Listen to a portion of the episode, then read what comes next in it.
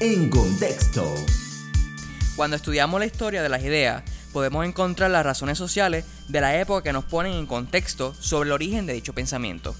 En esta ocasión exploraremos el origen racista y eugénico del salario mínimo.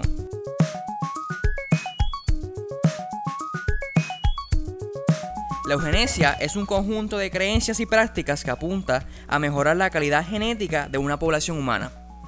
Es decir, que el ser humano dirija su propia evolución. Bajo este credo, en el pasado se han implantado una serie de políticas, desde la higiene racial, la provisión de matrimonios mixtos, hasta la política que ha perdurado hasta hoy como el salario mínimo. Utilizando el artículo de Thomas Leonard, Eugenesia y Economía en la Era Progresiva, podemos explicar cómo los proponentes y los oponentes del salario mínimo estaban de acuerdo en las consecuencias de dicha política pública, que los controles de precios causarían pérdidas de empleo y aumentarían la tasa de desempleo entre las minorías. No hubo desacuerdo sobre el análisis económico fundamental.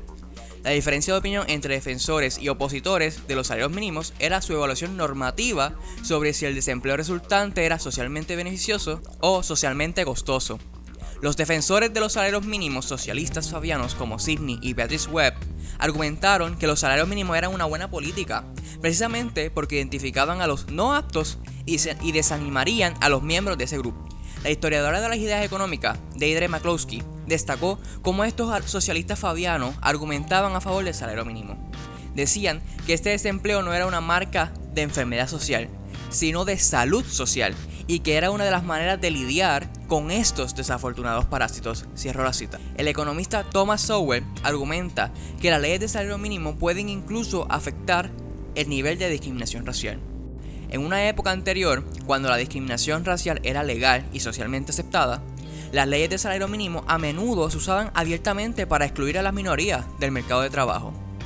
Nos trae como ejemplo que en 1925 se aprobó una ley de salario mínimo en la provincia canadiense de Columbia Británica, con la intención y el efecto de descalificar a los inmigrantes japoneses de los empleos de la industria de la madera. Además, un profesor de Harvard de esa época se refirió con aprobación a, una ley de salario mínimo de Australia como un medio para proteger el estándar de vida australiano blanco de la odiosa competencia de las razas de color, particularmente de los chinos, que estaban dispuestos a trabajar por menos.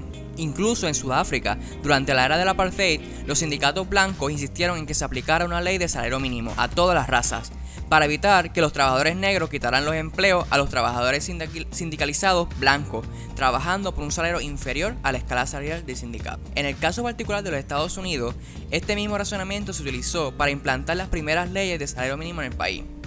Ellos citaban el hecho de que las compañías constructoras del sur, que usaban trabajadores negros no sindicalizados, pudieron venir al norte y superar a las constructoras que usaban mano de obra blanca y sindicalizada. En fin, a favor o en contra del salario mínimo, debemos recordar siempre que la raíz de esta idea proviene de las mentes de personas que querían hacer más difícil la contratación de minorías sociales, encareciendo su valor de mercado frente a los que podían ofrecer a cambio. Soy yo el Cosme y esto es el salario mínimo en contexto.